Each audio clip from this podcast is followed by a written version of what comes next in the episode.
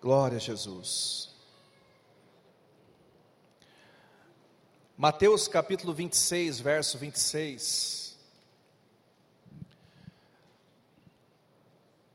Fala do momento, dois mil anos atrás, em que Jesus se reuniu com seus discípulos e celebrou a última Páscoa e ali inaugurou a primeira Santa Ceia do Senhor, primeira vez. Era a noite em que Jesus ia ser traído, preso, e na sequência, Jesus ia ser condenado e crucificado. E a Bíblia diz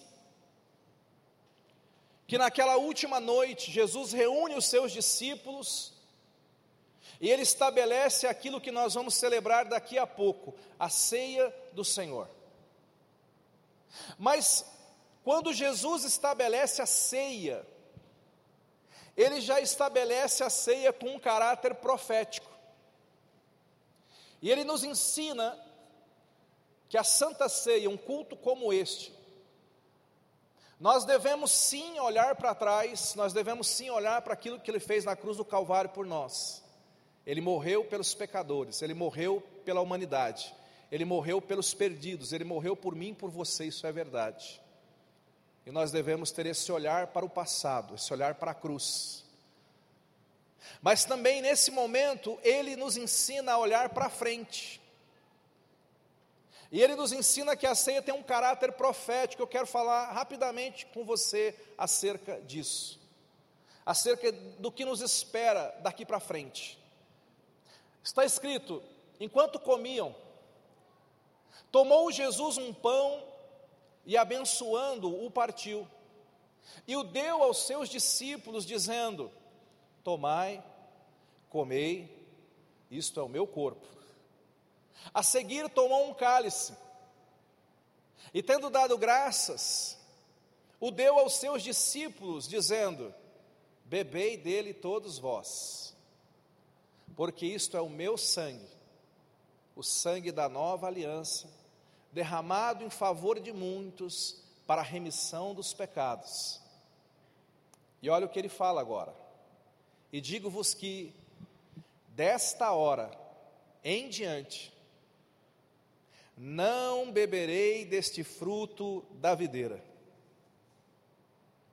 Até aquele dia em que o hei de beber novo convosco no reino do meu Pai.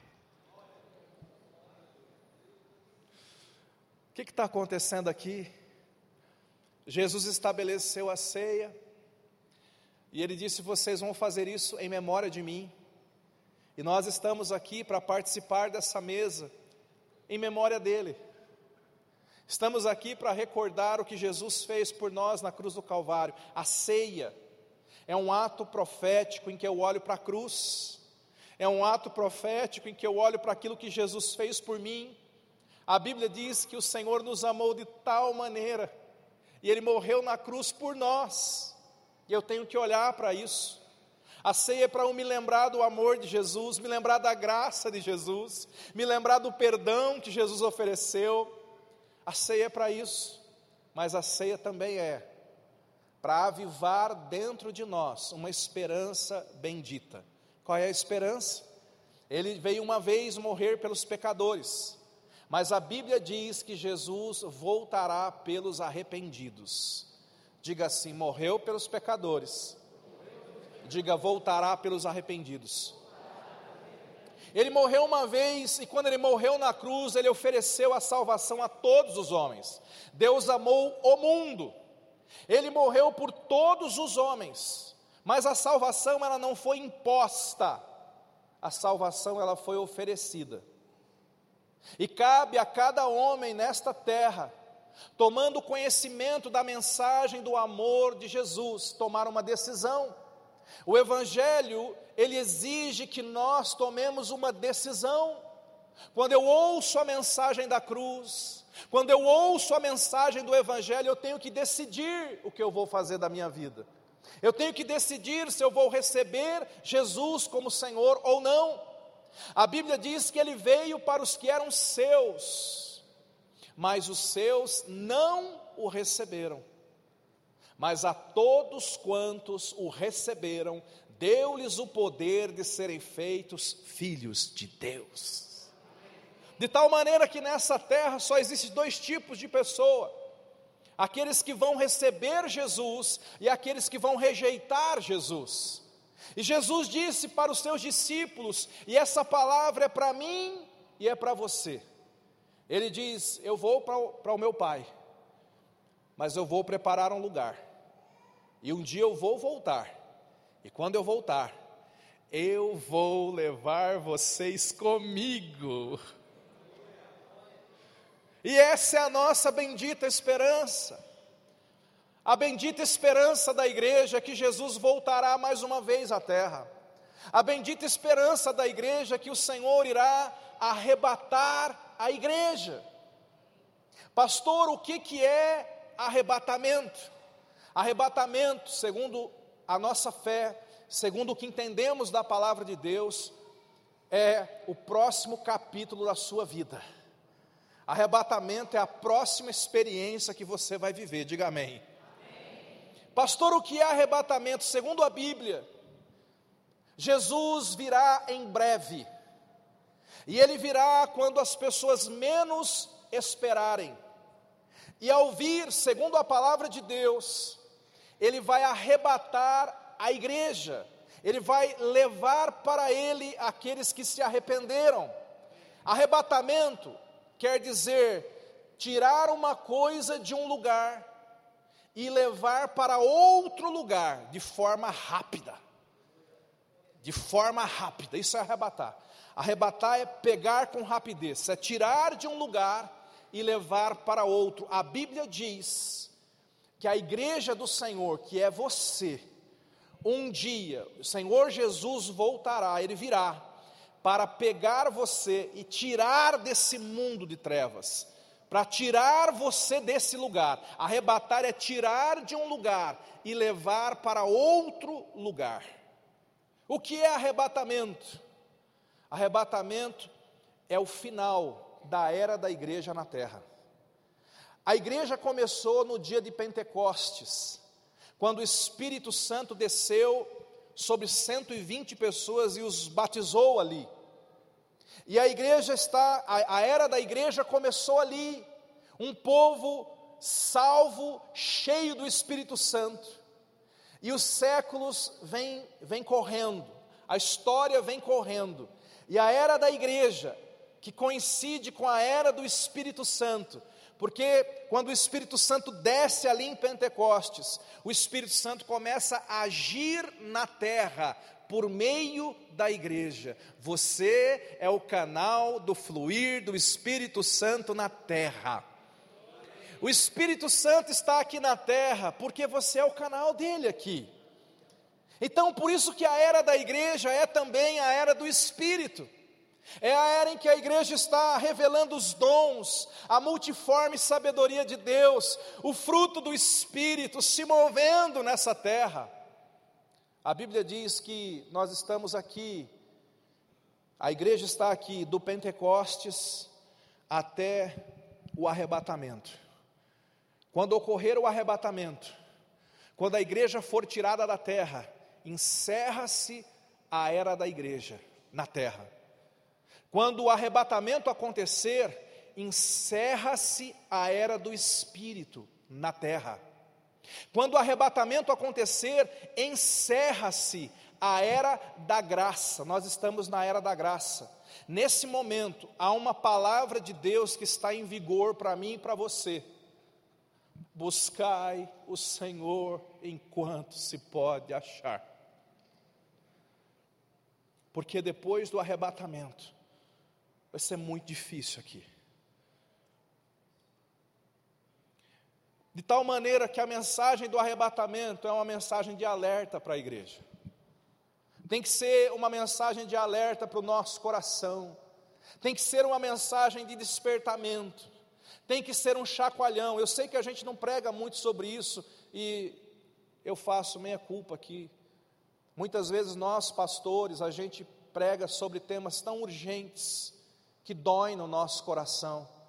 Nós vemos tantas situações e nós temos, a Bíblia diz que um pastor, segundo Atos dos Apóstolos, um pastor tem que pregar todo o conselho de Deus. E Deus tem conselho para todas as áreas da nossa vida, amém, irmãos? Então, muitas vezes nós estamos pregando todo o conselho de Deus acerca de tal área, acerca de tal coisa, porque a Bíblia é muito rica. E às vezes uma mensagem como essa, que eu quero rapidamente transferir para você nessa noite, a gente não prega tanto, e por não pregar tanto, tem pessoas que começam a ser negligentes na sua vida espiritual, tem pessoas que permitem que essa esperança se apague, tem pessoas que não vivem de prontidão e preparados para a volta do Senhor. Mas nessa noite, irmãos, eu quero eu quero rapidamente falar com você acerca disso. Em primeiro lugar, como vai ser o arrebatamento? Há um texto que eu gostaria que você abrisse na sua Bíblia, se você puder. 1 Tessalonicenses, capítulo 4, verso 13. Vamos ler do 13 ao 18. Eu quero que você acompanhe essa leitura comigo porque há tanta revelação de Deus aqui. Está escrito assim: Não quero, porém, irmãos, que sejais ignorantes com relação àqueles que dormem. Pastor, está falando de gente que está dormindo. Essa é uma expressão poética, se referindo às pessoas que morreram. Não quero que vocês sejam ignorantes com relação àqueles que morreram, para que vocês não se entristeçam como os demais que não têm esperança. Esse texto está falando que tem muita gente que não tem esperança, mas não é o teu caso. Você é filho e filha de Deus. Ah, você está cheio de esperança dentro do seu coração, amém? E ele diz, continua dizendo: Pois se cremos que Jesus Cristo morreu e ressuscitou, assim também Deus, mediante Jesus, trará em sua companhia os que dormem, os que morreram. E aí ele vai começar a explicar isso. Ora, ainda vos declaramos por palavra do Senhor isto: nós, os vivos, os que ficarmos até a vinda do Senhor, de modo algum precederemos os que dormem. Verso seguinte: porque o Senhor mesmo, olha como vai ser o arrebatamento, dada a sua palavra de ordem, ouvida a voz do arcanjo, é, ressoada a trombeta de Deus, descerá dos céus, e os mortos em Cristo ressuscitarão primeiro. Depois nós, diga nós, depois nós, os vivos, os que ficarmos, seremos arrebatados com eles. Com quem? Com os, aqueles que morreram em Cristo. Quem vai ressuscitar? Quem morreu em? Quem morreu em? Pastor, e quem não morreu em Cristo? Fica para depois. Por isso que a Bíblia fala: Bem-aventurado aquele que participa da primeira ressurreição. Bem-aventurado aquele que morreu em Cristo, porque vai participar dessa primeira ressurreição. Mas ele fala: depois nós, os vivos, os que ficarmos, seremos arrebatados juntamente com quem? Com aqueles que ressuscitaram. E seremos arrebatados entre as nuvens para o encontro do Senhor nos ares, e assim estaremos para sempre com o Senhor. Que tremendo. Pastor, o que, que esse texto está dizendo? Muitas coisas poderosas. Primeiro, primeira Primeira revelação poderosa desse texto: as pessoas que morreram existem. E aquelas que morreram em Cristo, você vai vê-las de novo. Aleluia!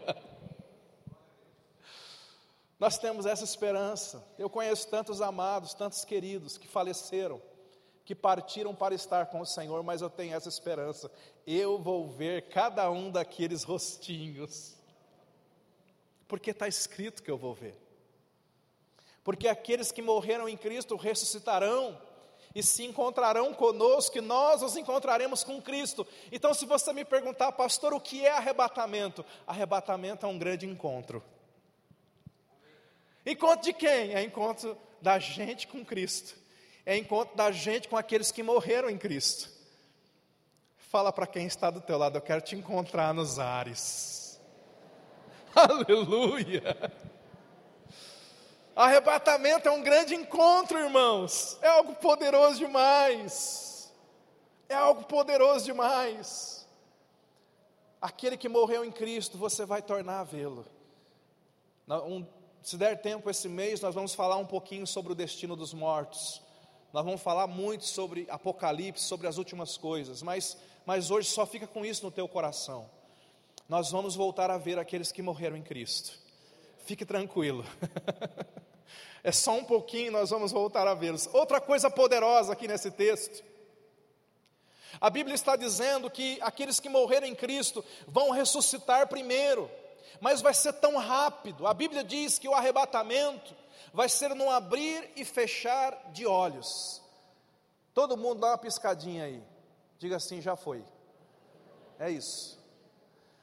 Num piscar de olhos, aqueles que morreram em Cristo ressuscitarão, e, e nós subiremos juntamente com eles, e nessa subida, segundo Coríntios 15, o nosso corpo vai ser transformado num corpo glorificado, porque a carne e o sangue não podem entrar no reino de Deus.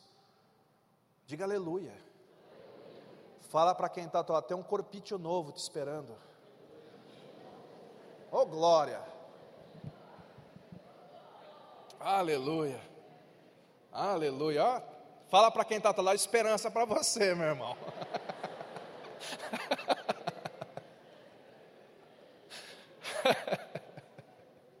Aleluia! Bendita esperança, irmãos. Momento glorioso. A Bíblia fala que nós estamos no tempo do fim, eu creio nisso.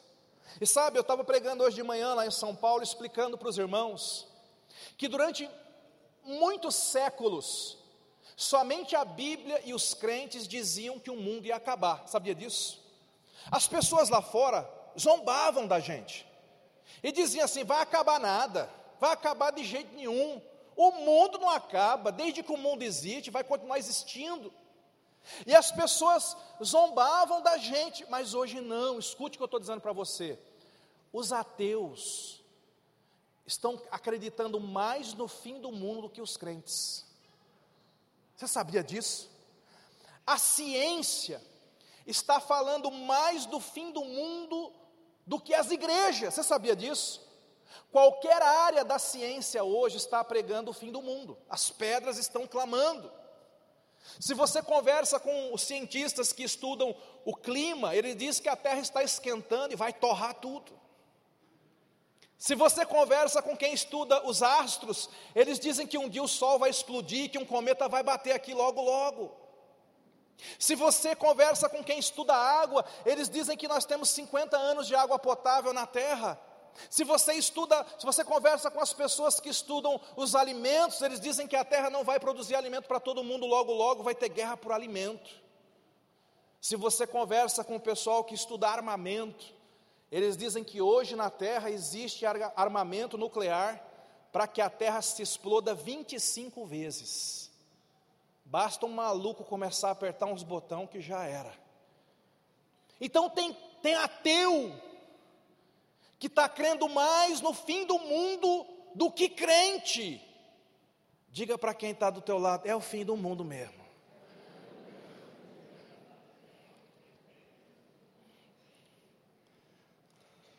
E por que, que eu estou dizendo isso? Porque se lá fora as pessoas estão alarmadas, o problema são crentes, que já sabem dessas verdades, mas estão dormindo em cima delas. Por que, que eu estou dizendo isso? Porque o, o arrebatamento é um evento de esperança, de alegria, de encontro com o Senhor, de livramento, de revelação da glória de Jesus para nós, de encontro com Ele nos ares. Tudo isso é bom, mas isso é bom para quem for arrebatado, meu irmão. Diga-se arrebatamento. É bom para quem for arrebatado, mas não é bom para quem fica uma antiga música do Atos 2, Kadosh. Muitos vão subir, mas também muitos vão ficar. Mateus, capítulo 24. O capítulo 24 inteiro você pode ler em casa essa semana, esse mês. É um capítulo que fala muito acerca das últimas coisas. O capítulo 24 de Mateus é o capítulo profético do livro. Mas lá no verso de número 36, nós vamos ganhar mais algumas informações sobre como será o arrebatamento. E diz assim: primeiro lugar, olha que legal, olha que forte isso. Acerca daquele dia e hora ninguém sabe, nem os anjos dos céus, nem o filho, senão o Pai. Olha, segura esse versículo aí. Porque quando a gente fala em arrebatamento, a primeira coisa que alguns falam, pastor, quando vai ser? Tem a data? Uma vez um jovem me perguntou num acampamento, por que, que Deus não marcou a data? Você, já, você desconfia por que, que ele não marcou? Por que, que ele não falou assim, vai ser na terça-feira agora? Por que, que ele não marcou a data? Eu, eu vou dar a minha opinião. Alguns, não todos, mas alguns iam gandaiar até a segunda-feira. Sim ou não? Aí na segunda-feira, perto da meia-noite, todo mundo de joelho, jejum, consagração, Senhor, vamos se preparar porque Jesus está voltando, não é verdade? Então não é esse o propósito, o propósito é que você viva em prontidão. Então, por isso não há data, você tem que estar preparado. A Bíblia diz que nós temos que ter o nosso coração constantemente preparado para o advento do arrebatamento. Então, a primeira coisa que tem que saber é que ninguém pode marcar uma data para a volta de Cristo, nem data para arrebatamento. Algumas pessoas tentaram. Existem algumas seitas, por exemplo, a, o Adventismo do sétimo dia, que é uma seita muito parecida com uma igreja evangélica. Tem pessoas muito boas lá, eu amo, tem irmãos, amigos queridos que eu amo, que estão dentro do adventismo, mas é uma seita. Tem muitas coisas que eles pregam que estão em desacordo com a palavra de Deus. Mas um dos principais erros da igreja adventista é porque eles criam que o advento, que o arrebatamento, que a volta de Cristo tinha uma data marcada. O fundador do Adventismo marcou a volta, o nome dele era Guilherme Miller.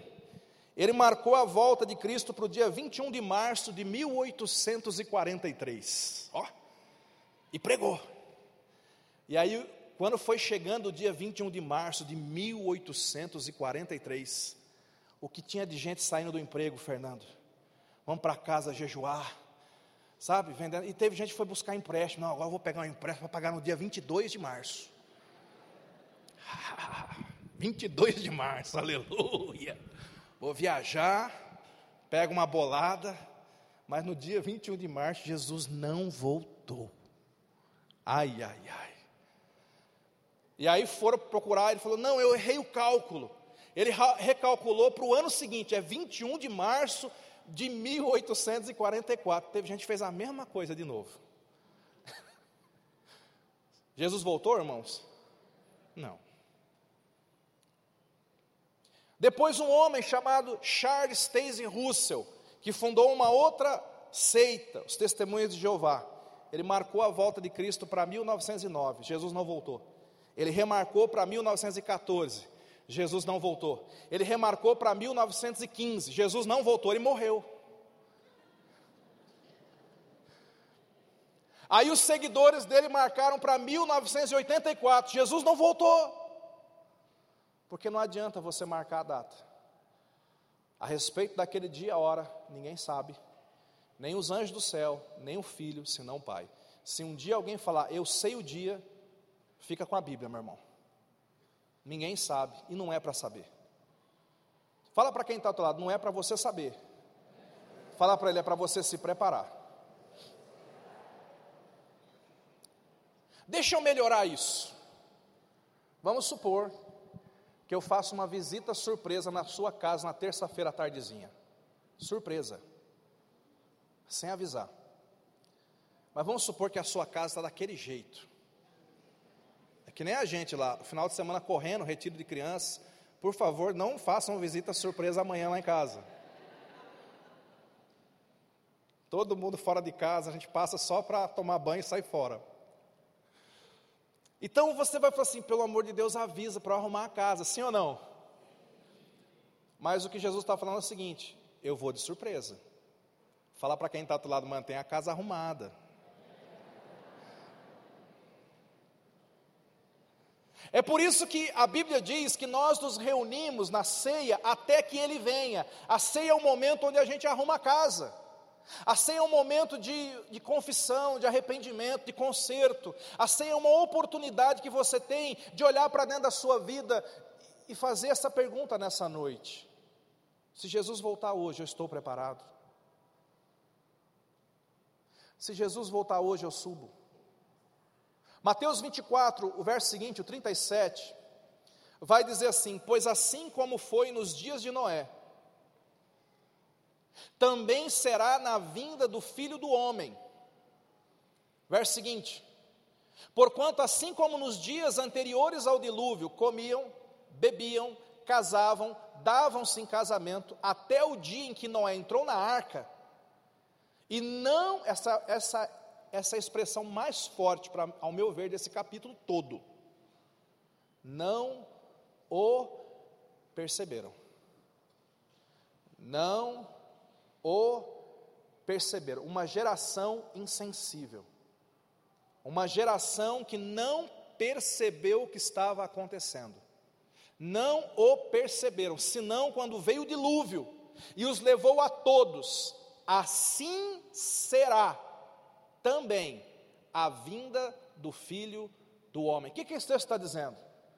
Esse texto está dizendo que, que a vinda do Senhor Jesus vai ser comparada o momento em que o dilúvio veio sobre a terra. Noé pregava para as pessoas. Noé dizia: esse mundo vai ser destruído. Noé construiu uma arca e dizia assim: entrem na arca. A arca é a arca da salvação. A arca para nós hoje é Jesus, queridos. Amém? Você tem que estar em Jesus para você estar salvo. E Noé dizia: entrem na arca, salvem-se. A Bíblia diz que Deus chamou os animais. E os animais vieram. Mas os homens não acreditaram na mensagem de Noé. Fala para quem está do teu lado, o burro entrou na arca e o homem não. Fala para outra pessoa aí, a anta entrou na arca e a mulher não. Fala aí.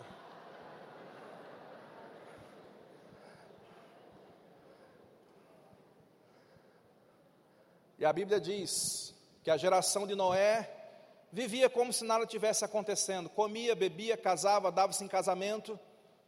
Eles viviam desapercebidos, eles viviam anestesiados. Cuidado, igreja. Esse mundo tem um propósito, o propósito do mundo. O diabo preparou esse mundo para anestesiar você.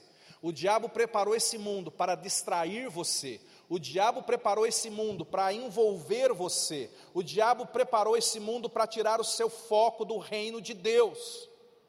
E tem muitas pessoas que estão. Beber e comer não é errado, nem casar. Os solteiros fiquem tranquilos.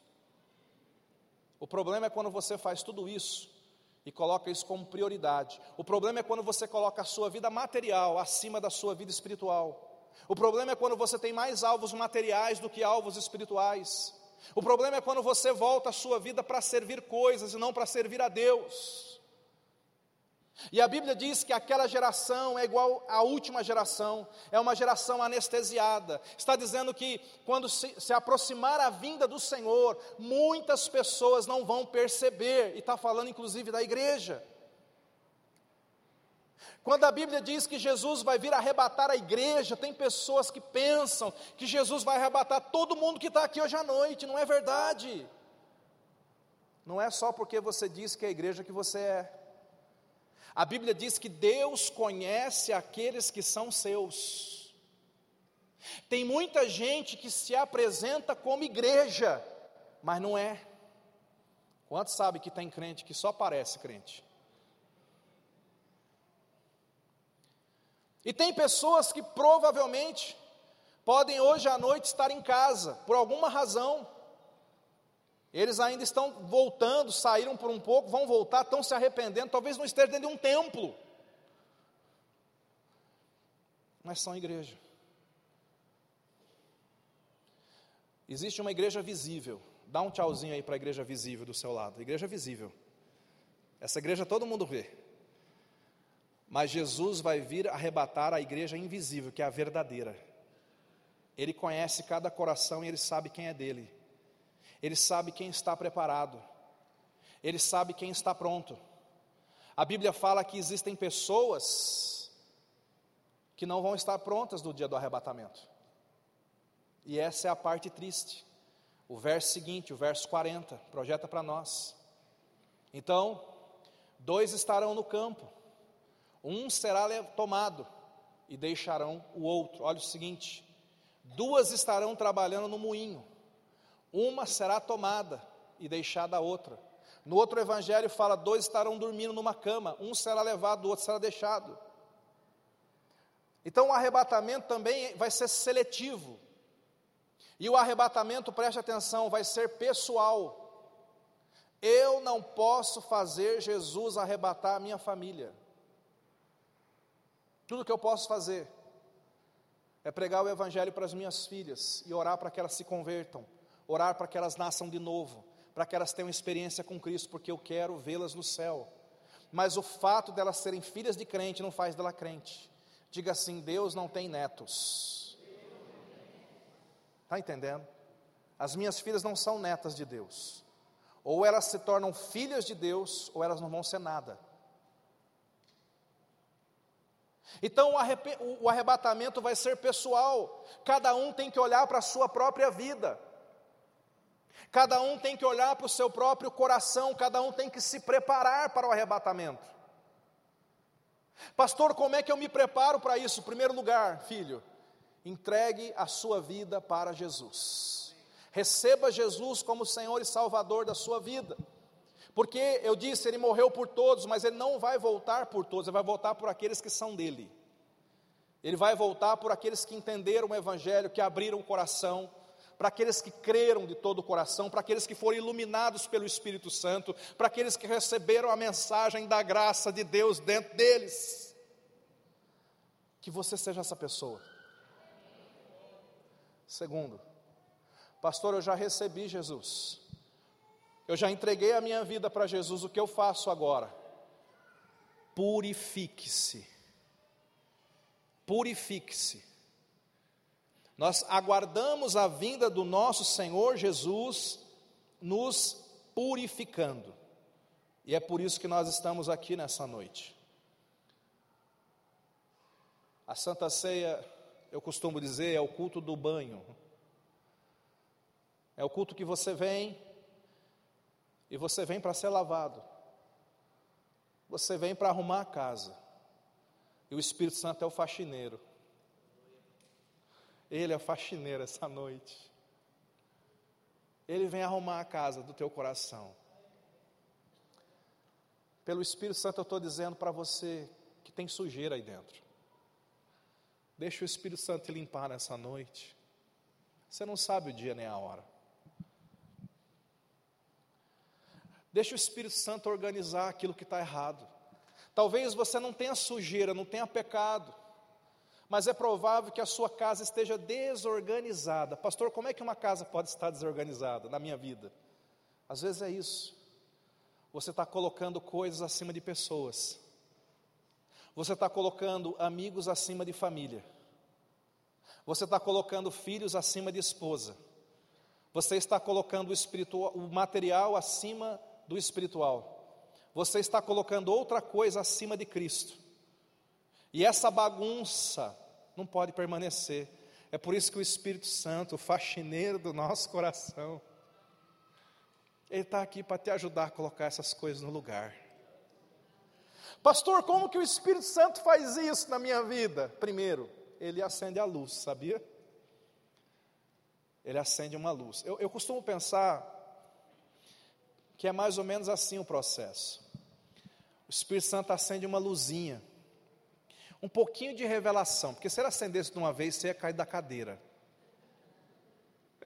Então ele acende uma luzinha assim, sabe? Que você fala assim, ué, o que, que esse negócio está fazendo aqui? É a revelação daquela luzinha que ele acendeu. Aí, aí o Espírito Santo fala, pois é, você tem que mudar isso aqui, rapaz. Aí você vai lá, pega aquele negócio, arrasta para o lugar certo. Aí quando você arrasta, você fala: pronto, acabei. Aí o Espírito Santo vai lá e aumenta a intensidade da luz, aumenta a intensidade da revelação da palavra, aumenta a intensidade do entendimento. Aí quando a luz acende mais um pouquinho, você fala: Meu Deus, mas tem um pano ali, tem isso, tem, tem umas coisas menores que eu não tinha visto. Aí você começa a pegar aquele monte de coisa que está no chão. Aí você joga fora, coloca no lugar. Você fala, agora acabei. Aí o Espírito Santo vai lá e acende mais um pouquinho a luz. E fala para você assim: passa o dedo nessa mesa. Não é o caso, viu? Mas você passa o dedo, está aquele pozão assim. E aí, gradativamente, o Espírito Santo ele vai, veja bem, quanto mais revelação, Quanto mais você mergulhar na palavra, mais você vai entender que você tem que mudar. A palavra deve gerar convicção de arrependimentos. Quando eu venho num culto, quando eu participo de um evento, tivemos um encontro agora há pouco. Ontem eu estava lá com as crianças, ontem à noite, teve um momento de ministração, e elas foram à frente, eu ouvi muitas crianças chorando, orando e abrindo o coração. Eu falei, meu Deus, é isso. E às vezes as crianças fazem o que adultos não conseguem fazer. Santa Ceia é noite de você deixar o Espírito Santo trazer luz, limpeza, organizar a tua casa, limpar. Por quê? Porque no final das contas nós somos o templo do Espírito Santo.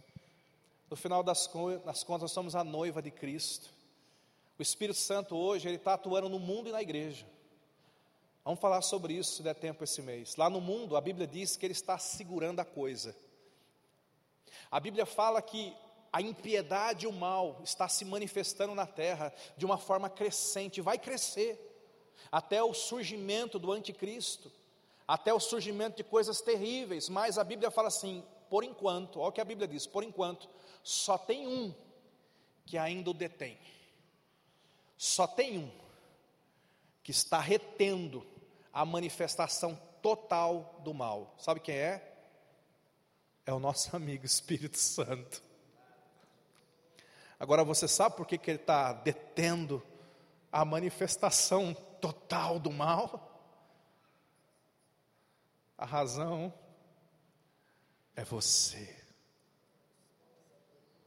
É por amor a você. Porque a Bíblia diz ele está retendo, enquanto ele não for tirado. Vai ter um dia que o Espírito Santo vai ser tirado. Ah, pastor, mas ele não é onipresente? Sim. Mas a presença manifesta do Espírito Santo.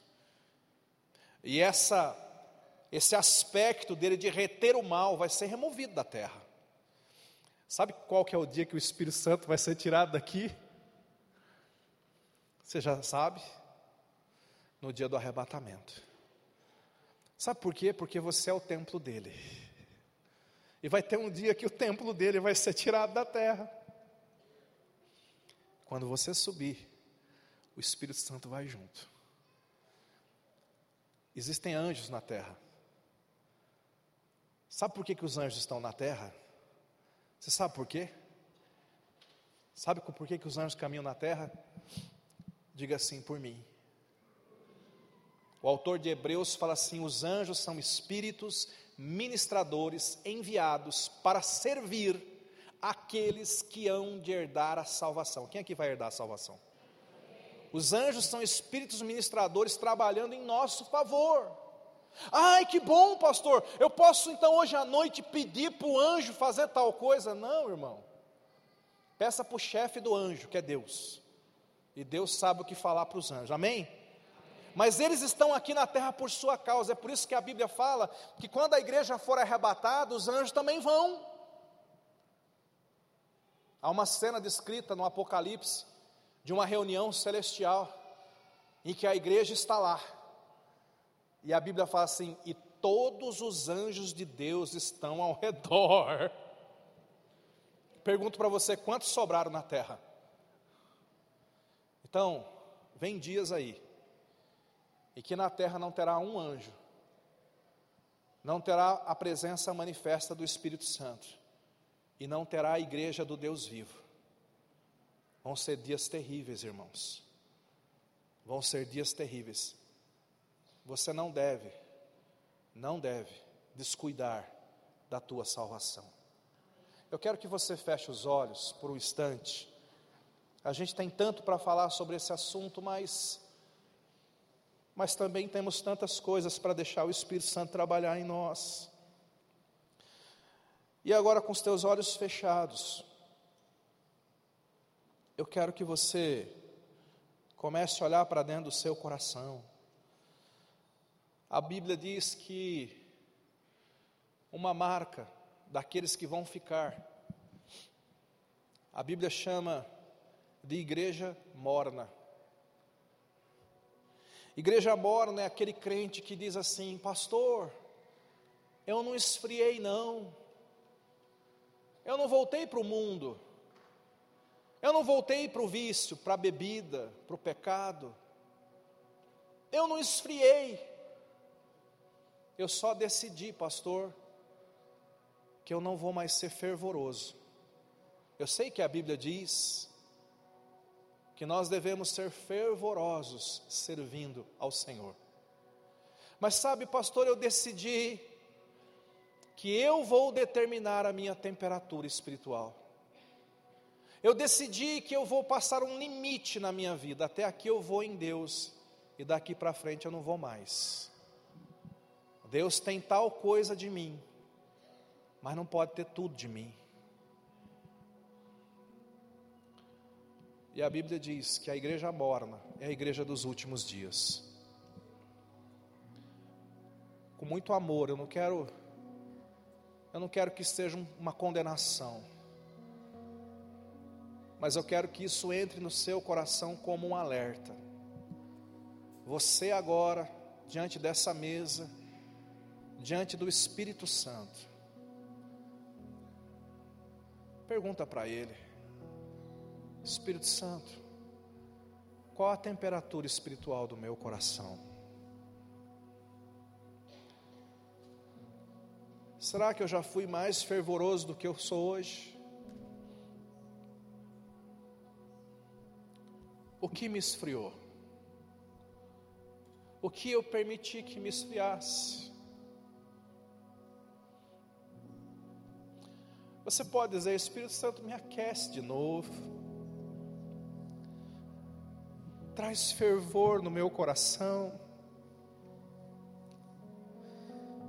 A palavra de Deus diz: Bem-aventurado servo, que quando o Senhor voltar, o encontrar servindo, sendo útil. Como é que o Senhor vai nos encontrar nessa terra? Essa é uma noite de concerto, irmãos. Talvez você diga assim: eu vim aqui, eu não vou participar da ceia, porque eu estou magoado com alguém. E de fato você tem que perdoar essa pessoa, mas olha, não é só pela pessoa, não. E a questão não é só a mesa da ceia. A questão é que se Jesus volta hoje, esse peso vai te manter na terra. Você tem que se consertar. Você tem que deixar o Espírito Santo limpar o teu coração. Varrer essa sujeira para fora da sua vida. Pastor, como é que a sujeira, como é que o pecado, como é que sai da minha vida? Sai pela boca, quando você confessa. O pecado sai da nossa vida pela boca. Todo pecado confessado, levado até a cruz, é pecado anulado sem efeito e sem poder na sua vida. Talvez você tenha entrado aqui e o inimigo tem argumentos contra você, você sabe. E o Espírito Santo está dizendo: Meu querido, minha amada filha, vamos limpar isso hoje. Vamos limpar isso agora. Você vai ter um tempo com o Espírito Santo agora, falando com Ele. Deixa Ele avivar essa esperança. Deixa Ele limpar o seu coração. King.